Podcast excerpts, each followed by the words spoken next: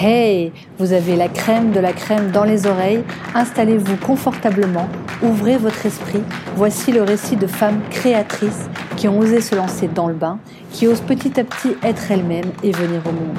Alors on y va, on parle vrai, on parle projet, on parle création, gros flip, lancement, foirage, apprentissage, gloire et vérité.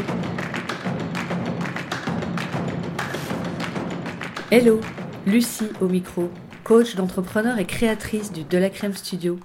J'accompagne les entrepreneurs créatifs dans leur chemin vers l'indépendance au travers de coaching individuel et de workshops. La mission de ce podcast est de parler vrai autour de l'entrepreneuriat afin de vous inspirer et de vous donner du courage pour créer. Aujourd'hui, je rencontre la crème de la crème encore. Delphine a étudié le droit, a ensuite travaillé dans la sécurité absolue du fonctionnariat et a entamé une carrière politique avant de se rendre compte que ce chemin n'était pas tracé pour elle, que son besoin de sensibilité et de créativité valait plus que son besoin de sécurité. Elle a monté Regard de zèbre et se définit comme photographe de l'émotion.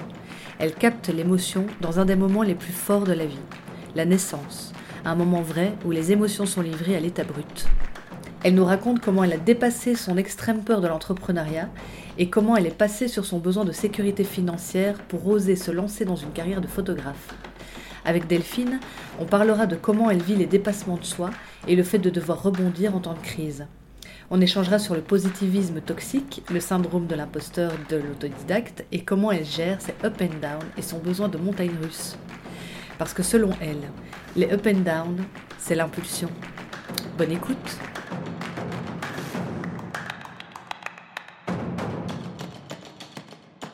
Alors on enregistre l'épisode en ligne. Euh, malheureusement, on n'a pas pu se voir en vrai. Euh, nous enregistrons ce podcast à distance l'une de l'autre, mais ça ne va pas nous empêcher de profiter du moment.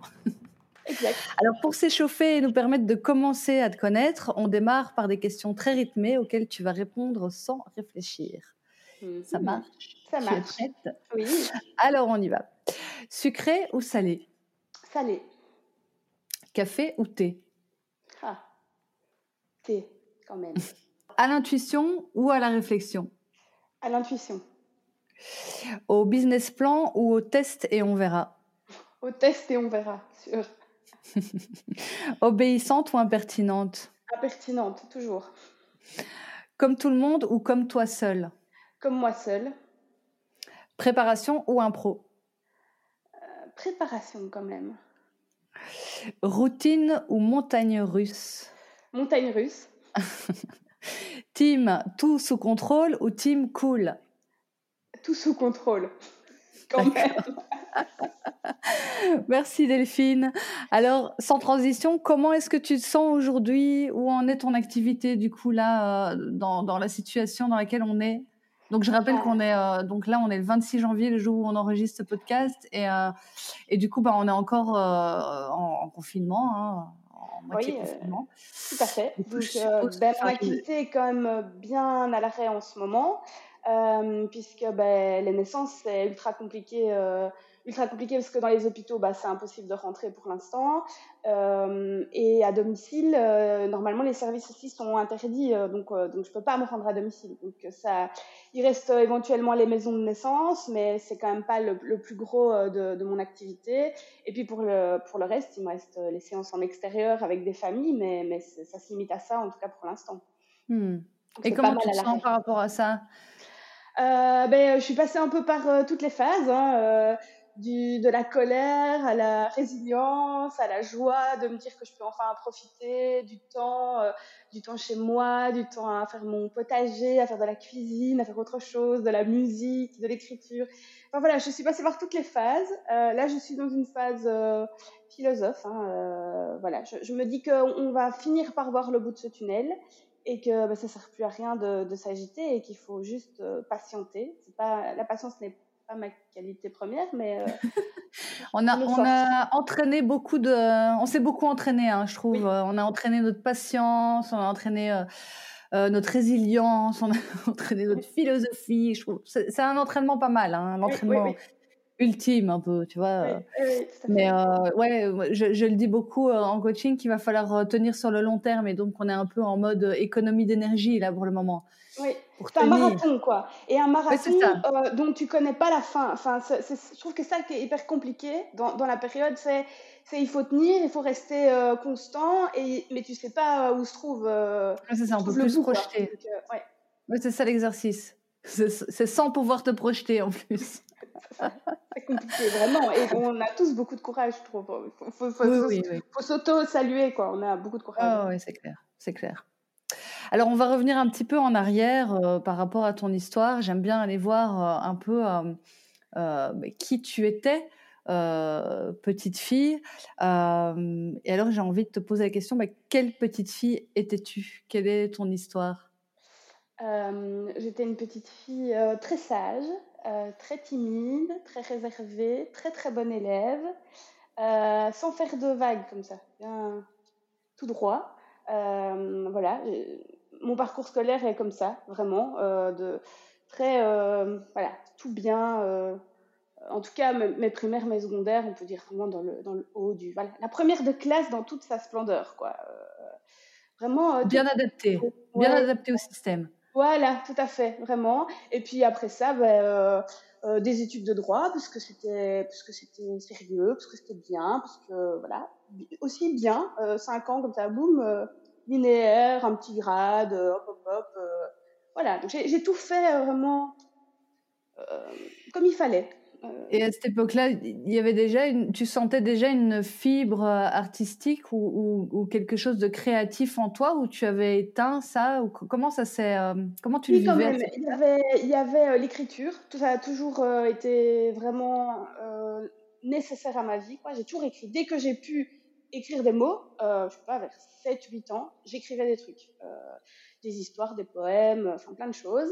Et puis très vite après est arrivé le théâtre, et ça c'est aussi quelque chose qui ne m'a pas quitté euh, jamais, euh, voilà, euh, tout au long de tout au long de mon parcours scolaire, universitaire.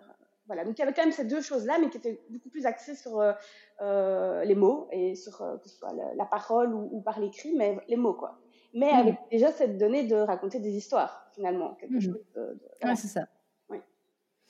Oui. et pourquoi des études de droit? J'entends beaucoup ça, c'est marrant. J'ai énormément d'entrepreneurs qui ont d'abord fait droit. Il y a un côté, euh, moi j'avais, je pense à l'époque, euh, besoin de sécurité vraiment, et donc c'est un choix sécuritaire, quoi. C'est des bonnes études avec euh, plein de débouchés. C'est quand même on dit euh, le droit, ça mène à tout. Il y a quelque chose, euh, c'est une bonne formation, quoi. Euh, et donc, donc voilà. Et puis j'avais quand même, si on remonte à quand j'étais petite, quand on me demandait mais qu'est-ce que tu veux faire plus tard, et alors il y avait les deux choses qui revenaient, c'était journaliste et juge d'instruction. Hmm. Voilà. Depuis, vraiment longtemps. Et donc du coup, bah, du coup, bah, le droit, juge d'instruction. Puis je me disais ouais, pourquoi pas chroniqueuse judiciaire aussi à l'époque? Donc du coup, bah voilà, le droit s'est imposé, s'est imposé naturellement et Peut-être qu'il y a une, valeur de justice derrière ou quelque chose. Euh, euh, peut-être, oui. Euh, à la fois, je ne me voyais pas du tout avocate, je ne me voyais pas défendre, mais peut-être, oui, qu'il y avait quand même une idée de justice, oui, sans doute. Mhm. Et alors, qu'est-ce qui t'a mené à la photo, du coup? Comment, comment est-ce que tu es arrivé là-dedans? Alors là, il y, a effectivement quelques années qui se passent, hein, puisqu'après mes études, euh, toujours euh, mue par ce besoin de sécurité, je deviens fonctionnaire directement après. Et, c'est vraiment, euh, à l'époque, c'est presque un, un, plan de carrière. Quoi. Je ne vois pas du tout être indépendante. C'est d'ailleurs en partie pour ça que je me tourne pas vers le barreau, etc. Parce que ça veut dire à terme devenir indépendante. Et c'est un truc qui me fout une trouille bleue. Ah ouais, Il n'est absolument pas question de non, non, non, c'est vraiment pas un monde qui m'attire. Il n'y a personne autour de moi qui est indépendant. Ça me fait peur, vraiment. Ça me fait peur. Ouh, je suis une grande trouillard, moi. Je trouve que, voilà, l'administration, euh, le fonctionnariat, c'est bien, c'est rassurant, etc. Donc je parle vraiment. Et puis bon, le côté service public aussi quand même, euh, outre la sécurité, de voilà, de, de d'œuvrer au bien commun. Enfin, tout ça, tout ça me plaît. Donc, euh, donc je pars vraiment dans une carrière, euh, dans une administration, dans plusieurs administrations en fait, et je fais euh, comme ça quelques années.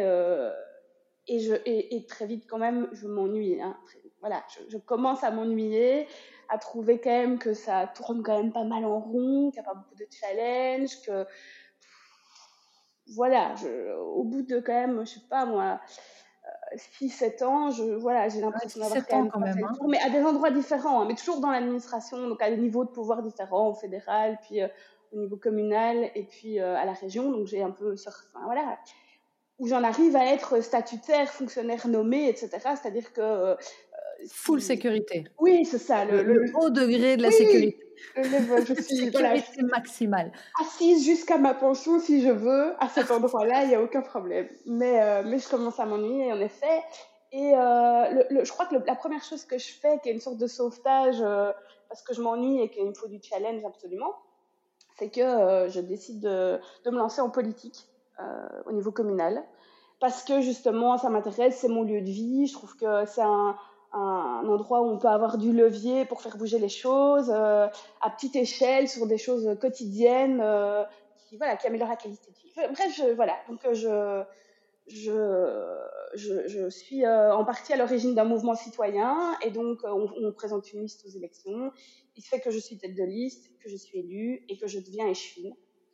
Et donc, euh, ça va très vite, c'est un peu, voilà, et, et c'est génial parce que du coup, c'est un nouveau, euh, c'est voilà, c'est quelque chose, euh, c'est une expérience vraiment très intéressante qui, qui commence.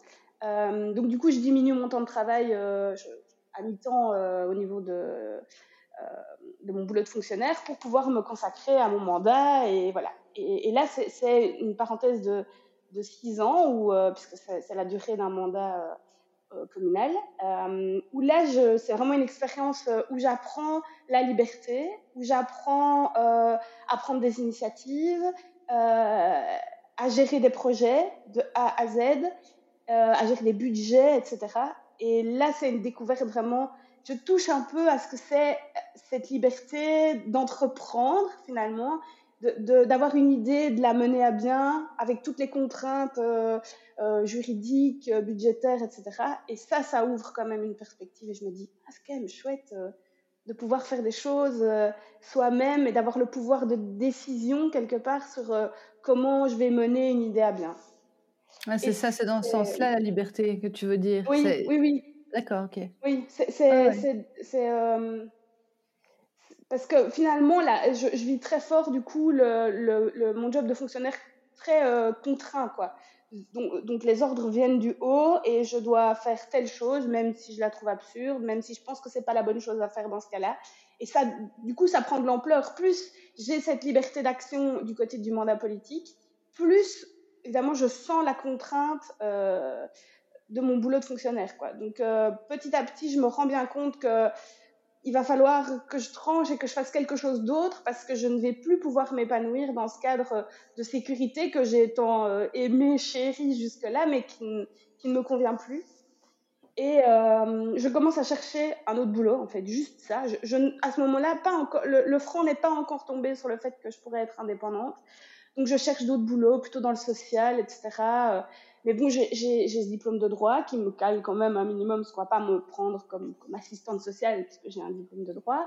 J'ai ce mandat politique qui prend de la place aussi dans mon emploi du temps, etc., et dans mon investissement. Donc du coup, j'ai plus un, temps plein à consacrer. Enfin, voilà, tout le monde sait que ça va me prendre du temps et que je vais, ça va me limiter. Donc j'ai du mal à retrouver quelque chose euh, qui me plaît euh, et où on, veut bien de moi parce que j'ai ce mandat qui, qui quand même prend de la place professionnellement.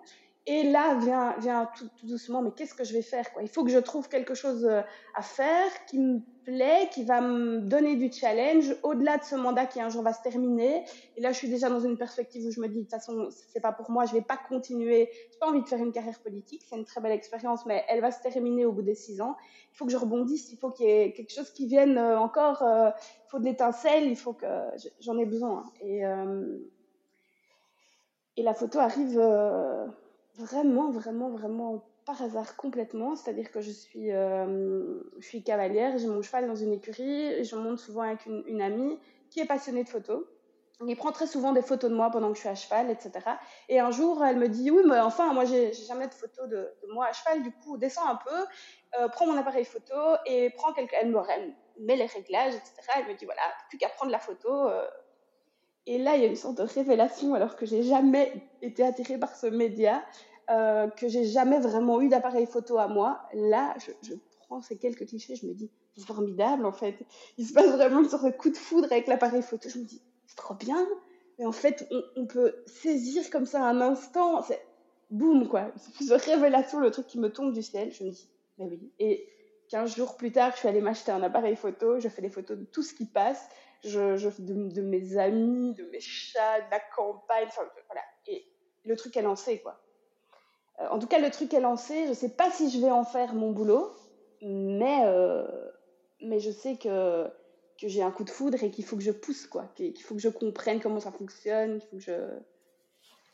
Voilà. Et, et qu'est-ce qui t'a donné du coup l'impulsion pour, euh, pour te lancer là-dedans? Enfin, c'est. Vu, vu, le besoin de sécurité qui était quand même un, un de tes besoins euh, de tête, quoi, c'était un besoin ouais. fort. Euh, Qu'est-ce qui a fait que tu as eu, euh, tu as pu dépasser ça et avoir cette impulsion pour, euh, pour te lancer? Je me rappelle que tu m'as tu m'as confié avoir beaucoup écouté une musique pour te donner du courage. oui, c'est vrai, c'est vrai, c'est vrai. oui, il y a eu comme ça ne s'est pas fait tout de suite. Il y a vraiment eu le, le jusqu'au moment où ça a été le trop plein quoi. J'ai en fait j'ai traîné j'ai cette idée de la photo. mais c'est aussi un chemin. Il fallait, il fallait le temps que je me forme, il fallait le temps que je puisse imaginer euh, un métier plus artistique, que je puisse imaginer quelque chose de moins sécuritaire. Il a fallu que le chemin se fasse et il a fallu que je sente que non, c'était plus possible, non, c'était plus possible, j'allais pas y arriver, je pourrais pas recommencer à être fonctionnaire, c'était plus possible. Et quand j'ai été acculée au fait que je comprenais que c'était plus possible et que, eh ben voilà, j'étais mûre pour j'étais mûre pour faire le saut, quoi, parce que je voyais plus d'autres possibilités, parce que vraiment, je sentais que c'était bouché de l'autre côté et que je pourrais plus. Donc, il a fallu, s'il n'y avait pas eu tout ce chemin, je ne serais jamais devenue indépendante. Il a fallu, il a fallu tout ce, tout ce cheminement pour que, pour, pour que ça puisse, pour que je puisse l'envisager. Donc ce, ce cheminement, c'est, enfin, j'ai l'impression que c'est une espèce de d'étouffement, quoi. Au bout d'un moment, c'est vraiment tu sens que c'est plus euh, possible d'aller dans cette voie-là. Comment tu l'as C'est à la fois un étouffement et à la fois les perspectives qui s'ouvrent, quoi. De, de euh, c'est possible, des rencontres euh, de gens qui sont très bien comme indépendants, qui vivent ça de manière hyper épanouie et pas dans ce stress permanent, parce que moi je l'envisage au départ comme panique à bord, comment est-ce qu'on fait pour savoir si on peut gagner sa vie le mois suivant, enfin un côté comme ça, est-ce que je vais pas manquer, est-ce que je vais pas me casser, euh, me casser la figure, c'est ça mon stress. Et donc petit à petit, d'un côté l'étouffement et de l'autre côté des choses positives, des contacts positifs avec des gens qui vivent ça très bien et que ça se passe bien et qu'il n'y a aucune raison a priori de se casser la figure si on y met l'énergie, etc., etc. Mais tout ça fait que euh, ça fait son, son, chemin, ça percole et, et ça devient envisageable. Et, euh, et techniquement, comment ça s'est passé? Tu t'es fait accompagner? Tu euh, tu as préparé le lancement? Comment techniquement ça s'est passé? J'ai été un tout petit peu accompagnée par Jobin. Le temps de faire un business plan, pour moi, c'était pas une étape drôle. Vraiment, je comprenais pas quoi ça se passe. Pour ça, je, je, je, souriais tout à l'heure quand tu parlais business plan où, où, on se lance et on verra. C'était vraiment ça parce que je ne comprenais rien à ce truc. Je voyais pas l'intérêt. Moi, je voulais, je, voulais essayer. Et puis, enfin, en plus, ouais. j'avais, il faut le dire, ce filet de sécurité d'être nommé comme fonctionnaire et donc de pouvoir vraiment prendre euh, une mise en disponibilité, de garder cette, c'est ça aussi, hein, sécurité jusqu'au bout. C'est-à-dire que j'ai lâché, mais j'avais quand même derrière le truc qui disait si ça ne fonctionne pas, tu peux toujours retourner. Ce que très vite, je n'ai plus envisagé. Voilà, parce que je, me suis très vite rendu compte que le chemin arrière n'allait pas être possible. Mais, euh, mais quand même, j'avais ce filet de sécurité. Donc, donc, du coup, le business plan, je me disais, ah ben, on verra, ça marche pas, ça marche pas. Euh, donc voilà, j'ai été un petit peu accompagnée sur ce versant-là. Euh... Qu'est-ce que ça t'a apporté de faire un business plan, tu penses? C'est vrai que je suis, je suis assez mitigée. J'ai l'habitude de, de, ah, mon micro tombe, de faire, euh, d'accompagner euh, sur des business plans, mais j'en fais de moins en moins. Moi personnellement, j'accompagne de moins en moins là-dessus. Je, je, trouve que c'est important d'aller aussi. C'est bien de structurer un petit peu, donc de, mettre au clair, si tu veux, l'activité. Mhm. après, je trouve ça bien, enfin, je trouve ça mieux de se mettre en action, d'aller vivre le truc pour de vrai. Pour moi, par exemple, une étude de marché, c'est important de la faire en vrai. Ça n'a pas de sens pour moi d'aller chercher des informations sur Internet et des statistiques sur le marché. Il faut aller le vivre sur le terrain. C'est là que tu auras les vraies réponses pour moi. Je suis d'accord. Je, suis assez mitigée, moi. Je, pense en général, moi, j'entraîne au passage à l'action plutôt. Oui, je suis assez d'accord. Oui, tout à fait. Euh, ça, je, n'ai pas un souvenir en me disant ça m'a aidé, quoi. Je, dois dire. J'ai plus de, mal à, le réaliser et entrer dans la patte. Et, je probablement que ça t'a aidé à structurer. Moi, je, trouve que le passage à l'action et ensuite un petit peu prendre du recul et structurer, ça, en général, c'est vachement efficace. Sans doute, oui. Bon, après, je crois qu'aussi, tu vois, il faut s'adapter. Euh, enfin, chaque personne a, sa manière de faire. Parfois, faire un, plan financier, ça peut justement sécuriser, d'aller voir les chiffres et de prévoir un petit peu, faire un prévisionnel et voir, OK, où on va. Euh, mais moi, j'aime pas rentrer trop trop dans les détails là-dedans parce que pour moi, c'est du prévisionnel, tu vois. Tu, c'est de la prévision, on ne sait pas euh, sur le terrain ce qui va se passer en vrai. Euh, je pense que de mon côté, mais c'est peut-être parce que j'étais, enfin, je suis stressée, etc. Mais ça mettait de la pression, quoi. Ça mettait de l'angoisse et de la pression sur quelque chose, voilà, qui, c'était pas nécessaire. Sur lequel on n'a pas encore de prise. oui, voilà, c'était pas nécessaire d'en rajouter une couche de ce côté-là, quoi. Donc, donc je dirais que c'était plutôt anxiogène. Ouais, c'est ça et, pas hyper utile euh, sur le moment. Oui, ça, ça dépend vraiment d'une personne à l'autre. Euh. Ok. Du coup, tu t'es lancé petit à petit. Euh, et alors, moi, ce qui m'intrigue, c'est tu t'es vraiment différencié. Enfin, je trouve que tu as vraiment trouvé ce qui correspondait à toi au travers de, des naissances. Donc, tu assistes à l'accouchement. Comment est-ce que Comment est-ce que c'est, comment est-ce que c'est venu ça? Comment est-ce que tu as appris à te connaître au point de te dire voilà ça, c'est mon truc à moi? Ah ben, c'est, pareil, c'est le chemin et c'est au départ un hasard total, c'est-à-dire que je suis dans une soirée, une copine d'une copine me dit ben voilà je suis enceinte, je suis sage-femme, j'ai envie de euh, je vais accoucher à domicile, j'ai envie de montrer euh, la physiologie de la naissance, etc. J'ai envie euh, de, faire ça comme un acte militant. Et donc, j'ai envie que ce soit immortalisé. Est-ce que ça t'intéresserait de photographier euh, mon accouchement? Et euh, j'y vais vraiment, euh, oh cool, quoi, un challenge, génial, les mains dans les poches, quoi, en sifflotant. Et en me disant pas du tout, je vais être touchée par tout ça. À l'époque, je suis pas du tout dans un projet de bébé, etc. Je suis, c'est vraiment quelque chose que je regarde de loin. Et donc, et c'est cool parce qu'alors j'y vais hyper détendue, sans pression je vois pas du tout euh, l'idée que ça puisse devenir quelque chose pour moi, quoi. Euh, dans, donc j'y vais vraiment à la cool. Et là, euh, ouais, c'est quand même une révélation parce que c'est un moment de dingue que je suis pas prête d'oublier cette première naissance parce que ça, ça chamboule. C'est c'est la vie qui paraît. C'est quand même un truc de dingue. Puis cette chance d'être là dans un moment d'intimité tel personne, personne assiste à d'autres accouchements que le, sien, sauf, euh, sauf les sages-femmes et le personnel médical. Donc c'est une chance de dingue. Et je suis complètement aussi euh, bouleversée par euh, la confiance qu'on me fait. C'est un truc de fou. On me, fait une telle confiance qu'on m'autorise à être là dans un, un, des moments les plus intimes, fragiles, forts d'une vie. Et après ce premier accouchement, je me dis, oui, en fait, c'est ça, c'est déjà à l'époque, j'avais envie d'être ben, photographe de l'émotion, de raconter des histoires et de euh, saisir ces moments de d'émotion euh, chez l'humain. Et quand je sors de la naissance, effectivement, je me rends compte que s'il y a bien un moment ultime, c'est l'émotion brute, où il n'y a pas de jeu, où il n'y a pas de mise en scène, où il n'y a, a rien que la vérité de l'émotion, c'est ce moment-là.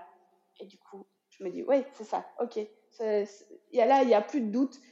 En sortant de là, dans ma voiture, je sais que c'est ça qu'il faut que je fasse. Voilà. Et pourquoi regard de zèbre? Oh, Ça s'est imposé au fil des... Voilà, il y a, y a, plusieurs raisons. Et, et, voilà, le début, je faisais beaucoup de noir et blanc. Et donc, il y avait le côté, euh, le côté noir et blanc, le côté rayure, le côté... Euh, pas vraiment noir et pas vraiment blanc, même si tout noir et tout blanc. Enfin, il y avait ce, côté de la nuance et, et de, du noir et blanc, notamment. ça, fait, ça, fait, référence aussi à, une sensibilité ou? Sans doute, oui, tout à fait. Oui, j'ai dû compter avec ça et, hum, et c'est toujours dans un cheminement. Euh, cette, euh, ce que je croyais être une fragilité, euh, petit à petit est devenu une force. Et, dans ce boulot de photographe, enfin, je peux vraiment l'utiliser comme une force cette sensibilité-là. Et du coup, euh, j'avais envie que ça, ça apparaisse dans le nom, euh, dans le nom de mon activité. Hmm. Euh, quelles sont tes valeurs? Est-ce que tu as travaillé à un moment? Est-ce que tu t'es posé la question? Est-ce que tu les as écrites? Est-ce que tu sais finalement quelle est l'impulsion derrière tout ça au niveau des valeurs? Pas vraiment. J'ai pas vraiment fait ce, travail. ce que je sais, c'est que quand on me demande ce qui guide vraiment la manière, enfin, la bienveillance est quelque chose qui revient toujours, euh, parce qu'on en a vraiment fort besoin, et que c'est la première chose que j'essaye de donner euh, à mes clients, aux gens que je croise, c'est de la bienveillance, euh, parce que je pense qu'on en a besoin, et y compris et surtout dans le cadre des naissances. C'est ça. de,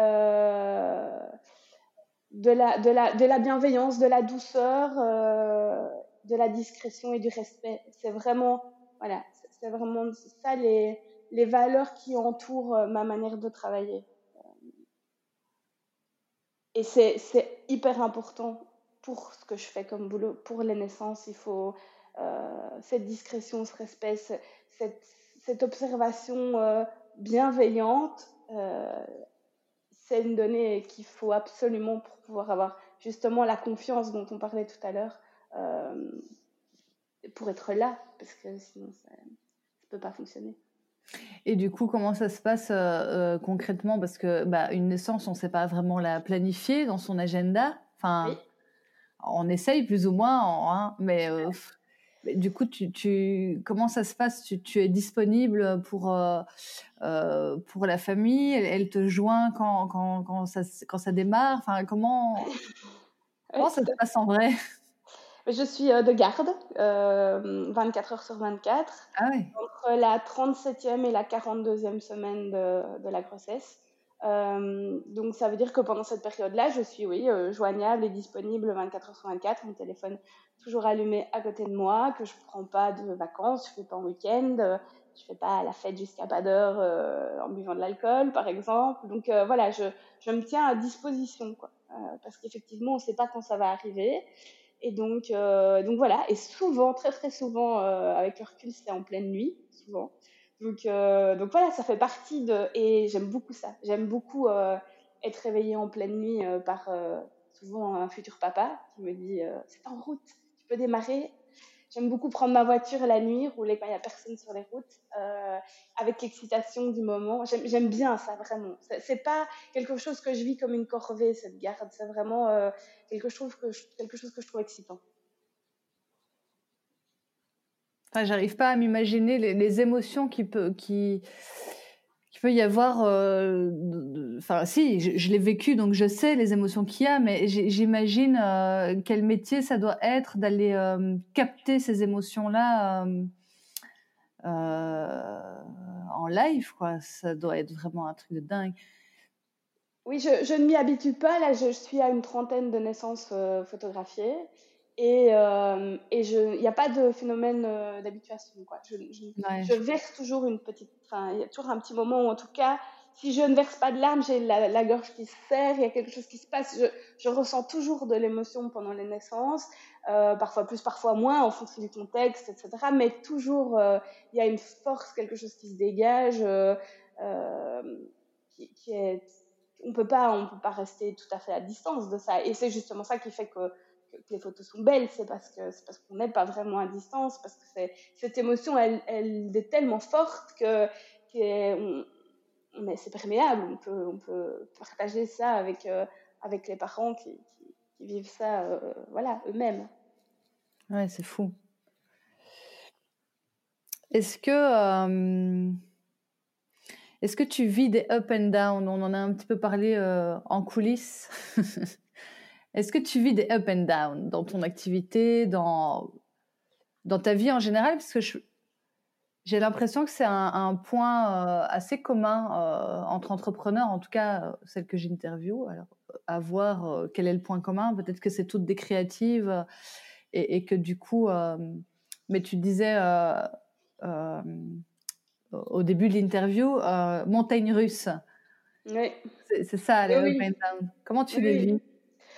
Euh, je, pense aussi que je commence à m'y habituer, hein, parce qu'avec euh, presque 37 ans de vie commune avec mes montagnes russes personnelles, on finit par quand même, en tout cas, savoir qu'au moment où il y a un bas, il va y avoir un haut après, et donc à pas être dans la panique du, du bas et pas se dire c'est la fin du monde. Donc voilà, euh, je pense que oui, effectivement, c'est inhérent à la sensibilité, donc peut-être oui au fait d'être de, créatif, etc., d'être dans l'émotion et dans la sensibilité et d'être dans la force de tout ça et de se laisser de, de, oui, parfois embarquer dans ces montagnes russes sans pouvoir vraiment tout à fait euh, les contrôler. Euh, je dirais parfois que le plus dur, c'est pas pour soi-même, c'est pour ceux qui sont autour. Hein, c'est quand même que je, je, voilà, que ce soit mes parents, mon compagnon, etc., parfois euh, subissent les, les vagues, quoi, et que ça va pas toujours être facile. Mais moi, personnellement, je, je suis assez habituée et je, et parfois, euh, j'arrive même à leur trouver du positif, quoi. Parce que c'est ça aussi qui, qui, euh, qui, qui, permet l'impulsion de, de, nouvelles choses, de, voilà, d'être dans le fou et de dire maintenant, à la force des bras, il faut faire un truc pour que ça remonte et donc créer une nouvelle chose, euh, lancer un nouveau projet, ah, etc. Enfin, voilà, donc ça a du positif. Mais sur le moment, c'est vrai que ça demande voilà, gestion. C'est vrai que j'ai beaucoup euh, remarqué que c'est lors des, des downs qu'on apprend le plus, tu vois, et souvent qu'on trouve des. qu'on réveille le, business, qu'on trouve des. des qu'on change, qu'on trouve des nouvelles idées, qu'on crée d'autres choses. Euh, enfin, en fait, c'est très souvent euh, très riche. je crois qu'on a besoin de fonctionner comme ça. C'est pas toujours confortable. Non, c'est ça. C'est pas confortable, mais en même temps, euh, euh, aujourd'hui, je peux dire que je pense que c'est ce qu'il me faut. Enfin, j'ai besoin de ces montagnes russes, que j'ai besoin euh, que ça bouge, que ça remue, que ça, parfois que ça me donne un peu le tournis euh, pour pour que ce soit amusant. Je pense. Oui, je crois. Je m'amuse beaucoup. Dans je je le dis souvent, mais dans ma vie professionnelle d'aujourd'hui, je m'amuse beaucoup et en tout cas, je m'amuse 100 fois plus que tout au long de ma carrière euh, précédente. Donc, c'est génial. Pourquoi tu t'amuses? Qu'est-ce qui t'amuse? Euh,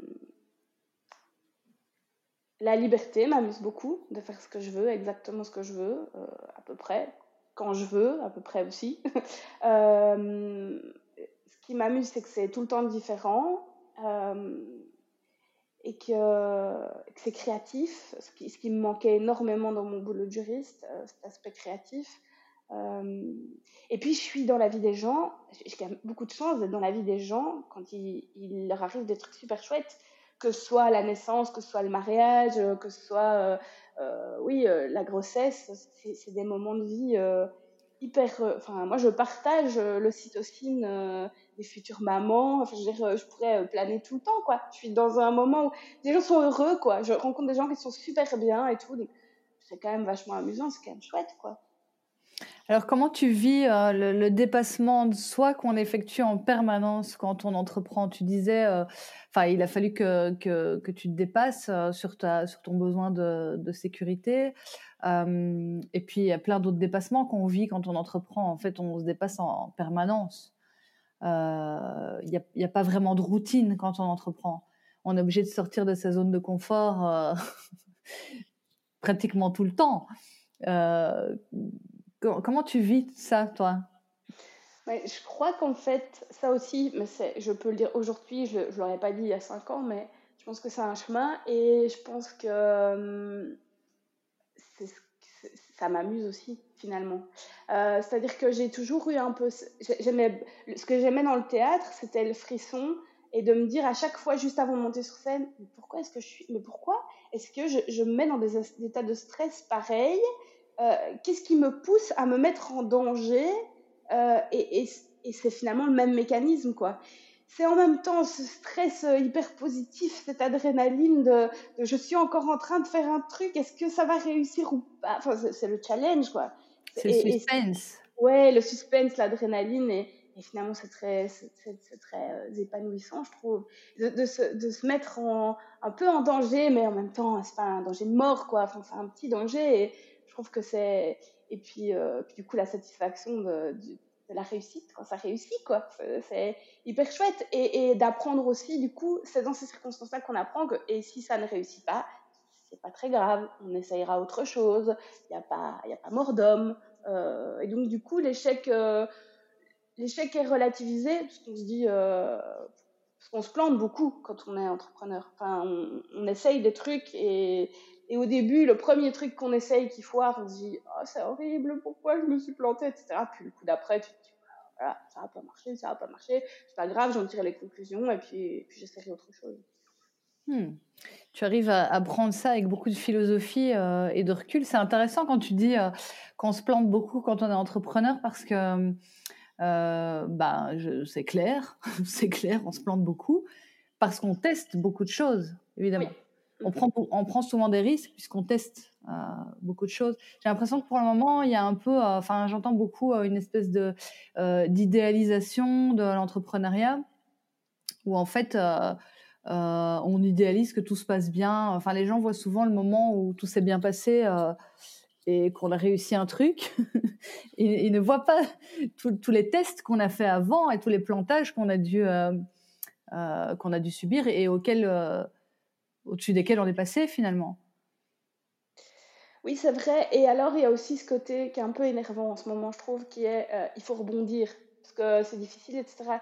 Alors, j'ai envie de dire, je ne suis pas une balle magique. Je ne rebondis, enfin, je vais pas rebondir euh, euh, comme ça. Je, je, suis photographe, je peux pas tout d'un coup euh, faire du takeaway avec de la nourriture. Quoi. il y a un moment, mon champ de compétences, je l'ai développé là depuis 5 ans, depuis le début de, de Regard de Zèbre. Je peux pas tout d'un coup faire autre chose euh, qui soit permis pour l'instant, parce qu'en plus, euh, tout. Enfin voilà. Oui, il y a, l'échec qui te nourrit, etc. Et puis il y a ce côté. Moi, j'ai décidé que j'avais pas je peux adapter mon business, je peux faire des choses, etc. pour continuer à survivre, mais rebondir sur quoi? Non, enfin, je veux dire, moi, mon truc, c'est les naissances. Alors, pour l'instant, je peux pas les photographier, puis un jour, je pourrai de nouveau. Et en attendant, je vais essayer de maintenir le truc à flot. Ben non, je vais pas rebondir là tout de suite pour trois mois, faire autre chose, me, me réinventer. Je me réinvente perpétuellement dans ce que je fais, je me remets en question tout le temps. Ben, c'est ce qu'on disait, des échecs, des remises en question, on avance, on crée d'autres choses. Mais rebondir euh, parce qu'il y a une crise et non, ça je refuse. Quoi. Enfin, je, je voilà, c'est pas une bonne façon de. de je ne veux pas rebondir en réaction à ça. Euh, et donc ça m'énerve un peu. Que tu veux dire rebondir en, changeant complètement ton, ton activité? Oui, c'est ça, ou tout d'un coup, euh, devoir faire autre chose. Euh, et, et, à la limite, enfin. non, je ne vais pas me mettre à photographier à travers de ma webcam à distance pour inventer un nouveau concept, ce genre de truc. Je, je, non, quoi. Donc, euh, à la fois, euh, oui, c'est idéalisé, et à la fois, on, te pousse justement tout le temps à. Il faut rester dans le positif, il faut rebondir, il faut se réinventer, garder le sourire, et. Ben non, c'est pas toujours comme ça. Et, effectivement, je suis passée pendant, pendant cette période par de, la colère, par de la, tristesse, par. et ça aussi, quoi, c'est normal, et. et ça veut pas dire que tout est foutu, et et voilà, euh, il faut dire quoi. Que, enfin, au niveau de, oui. de, cette positivité qu'on. Bah, il y a une émergence du, du, développement personnel pour le moment, et je trouve que. Euh, et j'aime évidemment le développement personnel, j'adore ça, c'est mon domaine. Mais euh, je trouve qu'il y a, il y a, il y a une, une tendance au positivisme toxique oui. exacerbé qui n'existe pas. C'est, je, le dis très très souvent, on, nous, on, nous, impose un peu une espèce de, faux positivisme qu'on voit beaucoup sur les réseaux qui est On peut pas être positif tout le temps, c'est faux, ça n'existe pas. On est obligé de passer. Pour que le positif existe, il faut qu'il y ait du négatif. Donc, pour être heureux, il faut à un moment toucher euh, le, moment où on n'est pas heureux. Enfin, c'est le yin et le yang, c'est la vie. Oui, c'est ça, tout à fait. ce positivisme euh, qui nous culpabilise euh, finalement et qui du coup nous fait croire qu'on ne doit pas passer par des phases où on n'est pas positif, alors que ces phases sont hyper riches, qu'on en a besoin, qu'elles font partie du truc. c'est dangereux, je trouve. Ce développement personnel-là est dangereux. Je, enfin, je valide pas du tout. Je suis d'accord. Après, je trouve qu'être positif, c'est aussi euh, pouvoir être constructif dans le négatif. Tu vois ce que je veux dire? Oui, oui. Voir, euh, quand on est dans une phase de down, se dire euh, bah, j'accepte je, et je construis avec. Ça, pour moi, c'est le vrai, le vrai positif. Le faux positif, pour moi, c'est d'être, de nier euh, cette phase négative et de faire non, non, je vais continuer à me dire plein de trucs positifs toute la journée. oh Je vais faire une séance de yoga et ça ira mieux. oui, non, non, travers. ouais, exactement. Non, je vais râler devant un café et, et voilà, et je suis faux, je râlerai toute la journée. Oui. Et j'ai besoin de ronchonner parfois 24 heures pour que ça aille mieux. C'est comme ça, ça, il faut pouvoir, euh, voilà, ça fait partie de, Ouais, ça, ça, fait partie du jeu, ça, ça fait partie du truc. Euh, pour revenir sur ta, sur la zone de confort dont on parlait, euh, bon, c'est un mot aussi qu'on utilise tout le temps, hein, mais bon, tu vois ce que je veux dire. Euh, Est-ce que tu as un souvenir d'un moment où, où vraiment tu es sorti de ta zone de confort? Quand je suis allée m'inscrire, quand j'ai été demander mon numéro d'entreprise, je me reste un souvenir où je me suis dit, mais qu'est-ce que je fais? Mais qu'est-ce que je fais? Et c'était un grand saut. Et euh, euh, avec toute cette difficulté de me dire, euh, je trouve ça compliqué que le, métier de photographe soit pas un métier protégé. Et du coup, on peut s'autoproclamer photographe. Et ça, j'ai beaucoup de mal avec l'idée. Est-ce que je suis légitime? Ça a duré, hein, mmh. et ça dure encore parfois. Ça revient, j'ai des petits relents de, de syndrome de l'imposteur. Hein, donc, est-ce que je suis légitime? Je peux dire que je suis photographe alors que je n'ai pas du tout fait des études dans le domaine, que je me suis euh, formée euh, seule. Euh, à quel moment est-ce que, est-ce que j'ai le droit de... oui, juridiquement, j'ai le droit d'aller m'inscrire et de dire que je suis photographe, mais comment je, comment je vis avec ça? Ça, c'était... Et donc, le fait d'aller m'inscrire et de dire, voilà, je vais pratiquer des activités photographiques, ça, c'était une sortie de ma zone de confort, parce qu'après ça, il fallait l'assumer, quoi. Et euh, je pense que vraiment, ça, représente euh, une charnière et un moment où j'ai fait le grand saut. Oui, c'est hyper intéressant ce que tu dis. Euh, de, je, ne me suis pas formée comme photographe. C'est un peu le syndrome de l'imposteur des autodidactes. Oui, tout à fait. Quelle valeur a, la formation que je me suis faite seule quoi. Enfin, oui, quelle, qu'est-ce que ça a comme valeur. Et puis c'est aussi euh, le métier de photographe c'est à la fois un métier où il y a une partie technique mais il y a aussi un œil. Euh, il y a aussi un côté euh, artistique. Et donc ça c'est un truc où tu peux pas te former. Ça, voilà où tu peux travailler mais il y a quand même une base de de, de quoi? De quelque chose d'artistique et de, don, je sais pas si on peut dire ça comme ça, mais en tout cas, donc tu es, es à la croisée d'un truc où la légitimité est difficile à trouver parce qu'on est tous légitimes de, de, de, de dessiner ou d'écrire ou de, faire un truc artistique. Donc, à, partir de quel moment Et en même temps, j'ai pas envie de faire un. Enfin, je, je, je, me sens une responsabilité face à mes clients de faire quelque chose qui tienne la route, techniquement, etc. Donc, tout ça, c'est pas facile. On est à la croisée entre plusieurs chemins et, et j'ai mis du temps avant de me sentir euh, bien avec tout ça. Comment, comment tu as fait pour euh, petit à petit te sentir bien avec ça, même si je pense qu'on a toujours. Euh, ce qui est intéressant aussi, c'est qu'on justement, on a toujours euh, ce petit doute qui reste. Du coup, on, se perfectionne. Ça, nous, ça, nous, ça, nous, ça nous oblige à nous perfectionner tout le temps. Donc, c'est efficace. Ce doute est là pour quelque chose. Il a une utilité.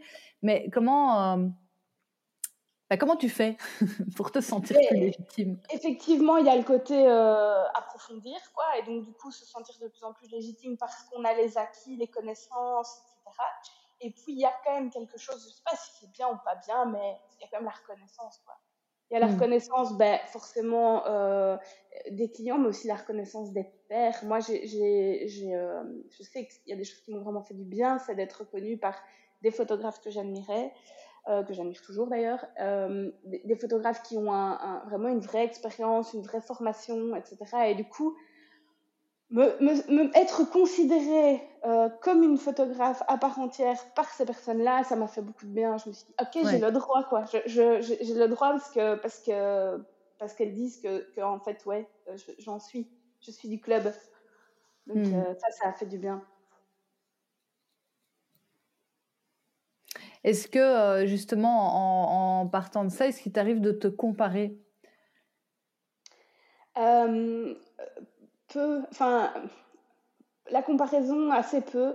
Euh, j'ai pas vraiment peur de la concurrence. C'est un truc qui me fait pas très très peur euh, parce que il euh, y a vraiment un lien. Euh, j'ai l'impression que je crée un lien avec mes clients qui viennent me voir parce que c'est moi, hmm. Et parce que j'ai quelque chose, j'ai cette particularité là, et donc du coup j'ai pas peur des autres. Je crois qu'on fait très fort des choses différentes et que pour peu qu'on fasse vraiment des choses différentes et que qu'on fasse émerger une personnalité, un style, etc. On a moins à, être, on n'est pas vraiment en concurrence, quoi. Mhm. Euh, je, je pense pas que je vais me faire piquer des clients euh, par euh, par les gens, euh, les photographes que j'apprécie autour de moi. Euh, et je pense pas que je vais leur en piquer. Il y a voilà, du coup c'est assez cool parce que je me je me compare. Au début, quand même, un peu, je me suis comparée, hein, j'avoue. C'est les réseaux sociaux, en plus, c'est facile. Je veux dire, euh, faut vraiment aller voir, etc. Mais oui, il y a eu des moments, mais très vite, c'est passé. Je me suis dit, fais tout le truc et, et, et sois qui, qui tu es. Et puis, c'est avec ça que tu vas, que, tu vas euh, séduire et, et capter l'attention. Euh, ouais, c'est marrant. Il y a tout un côté euh, un peu euh, thérapeutique hein, là-dedans, euh, dans le sens où, en fait, plus tu prends, plus tu te connais, plus tu prends confiance en qui tu es, plus tu sais que les, les clients, les personnes qui, qui, vont venir à toi, euh, viennent pour toi. Et du coup, le, le mot concurrence n'existe plus vraiment là-dedans. Oui, oui, c'est ça. Et, et là-dessus, je, je, ça va être le fil rouge. Hein, c'est l'histoire du chemin. Hein, enfin, je veux dire j'aurais pas euh, été, été la, la même euh, la même indépendante et la même euh, il y a cinq ans ou il y a six ans c'est vraiment un chemin c'est vraiment la maturité l'âge le, le, fait de ouais de bien se connaître de du coup on est plus cool avec tout ça on est moins dans, dans l'attention de regarder ce qui se fait de euh, il m'arrive de constater que des gens ont la, ont, la même idée que moi et, font quelque chose pareil que moi et, et je constate. Euh, mais voilà quoi. Enfin, euh, les idées elles sont pas protégées quoi. Enfin, chacun fait ce qui fait ce qui lui semble bon et, et si ce qui lui semble bon à cette personne à ce moment-là, c'est de faire la même chose que moi. Voilà, c'est pas, pas dramatique quoi. Enfin, je, je suis cool avec tout ça. Euh, mm. Mais sans doute parce qu'effectivement, il y a eu ce chemin et, et, et, euh, et, un parcours qui a été euh, formateur euh, à ce niveau-là et que du coup je, lâche prise. Et justement, qu'est-ce que tout ce chemin t'a appris sur toi-même? Euh, ah, C'est une bonne question. Qu'il fallait que je m'écoute beaucoup plus, euh, qu'il fallait que je lâche prise, euh, que, que je sois patiente justement parce qu'il y avait un chemin et que donc ça servait à rien d'essayer de prendre un raccourci, d'essayer de mettre la charrue avant les bœufs, que, que les choses arrivaient quand elles devaient arriver et que bon après je l'ai appris. Parfois j'ai toujours encore du mal à le mettre en pratique, hein, donc voilà. Mais en tout cas, oui c'est ça. Je, le lâcher prise, sans doute vraiment. Ça ne, ça ne sert à rien de s'exciter. ce qui doit arriver arrive et voilà, la vie est bien faite, sans doute. Je pense que euh, s'il y a un enseignement, euh, ce sera celui-là. C'est ça, c'est une certaine confiance oui. en ce qui va arriver. Oui, tout à fait. Mmh. Euh, et, et, accepter que parfois on met beaucoup de pierres pour construire quelque chose et qu'on ne voit pas le résultat tout de suite et qu'il faut du temps avant que le résultat apparaisse. ça, c'est vraiment quelque chose que j'ai appris avec, avec l'entrepreneuriat. C'est qu'il fallait parfois. Et ça, c'est vraiment une question de patience, de lâcher prise, de confiance, de dire je vais mettre les pierres les unes au-dessus des autres, je ne vais rien voir, il va rien se passer. Je vais continuer de mettre des pierres, gentiment, patiemment. Je vais rien attendre. Et un jour ou l'autre, ça va porter ses fruits. Et voilà. C'est ça, c'est l'histoire des, des, graines qu'on sème. Et puis, il y en a quelques-unes qui finissent par pousser. Oui. Et quel plaisir, du coup, quand ça pousse. Oui, oui, exactement. Ouais. satisfaction. Et alors, ma dernière question, qu'est-ce que ça signifie pour toi réussir? Euh, ah, c'est compliqué, c'est compliqué. ouais. Euh, j'ai l'impression que euh, c'est c'est se coucher le soir en, étant super impatiente de se lever le lendemain matin parce qu'il y a de nouvelles aventures qui arrivent. je pense que c'est ça, réussir, d'avoir envie d'être demain parce qu'il va se passer des choses. Ouais. Merci Delphine. Merci, pour cet échange hyper riche. C'était un plaisir pour moi. C'est un plaisir partagé. Merci Delphine.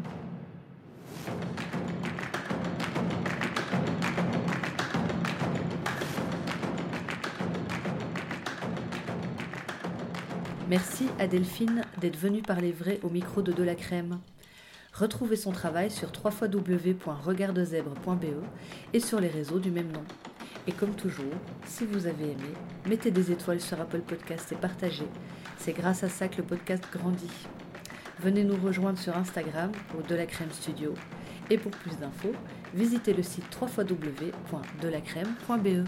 À bientôt!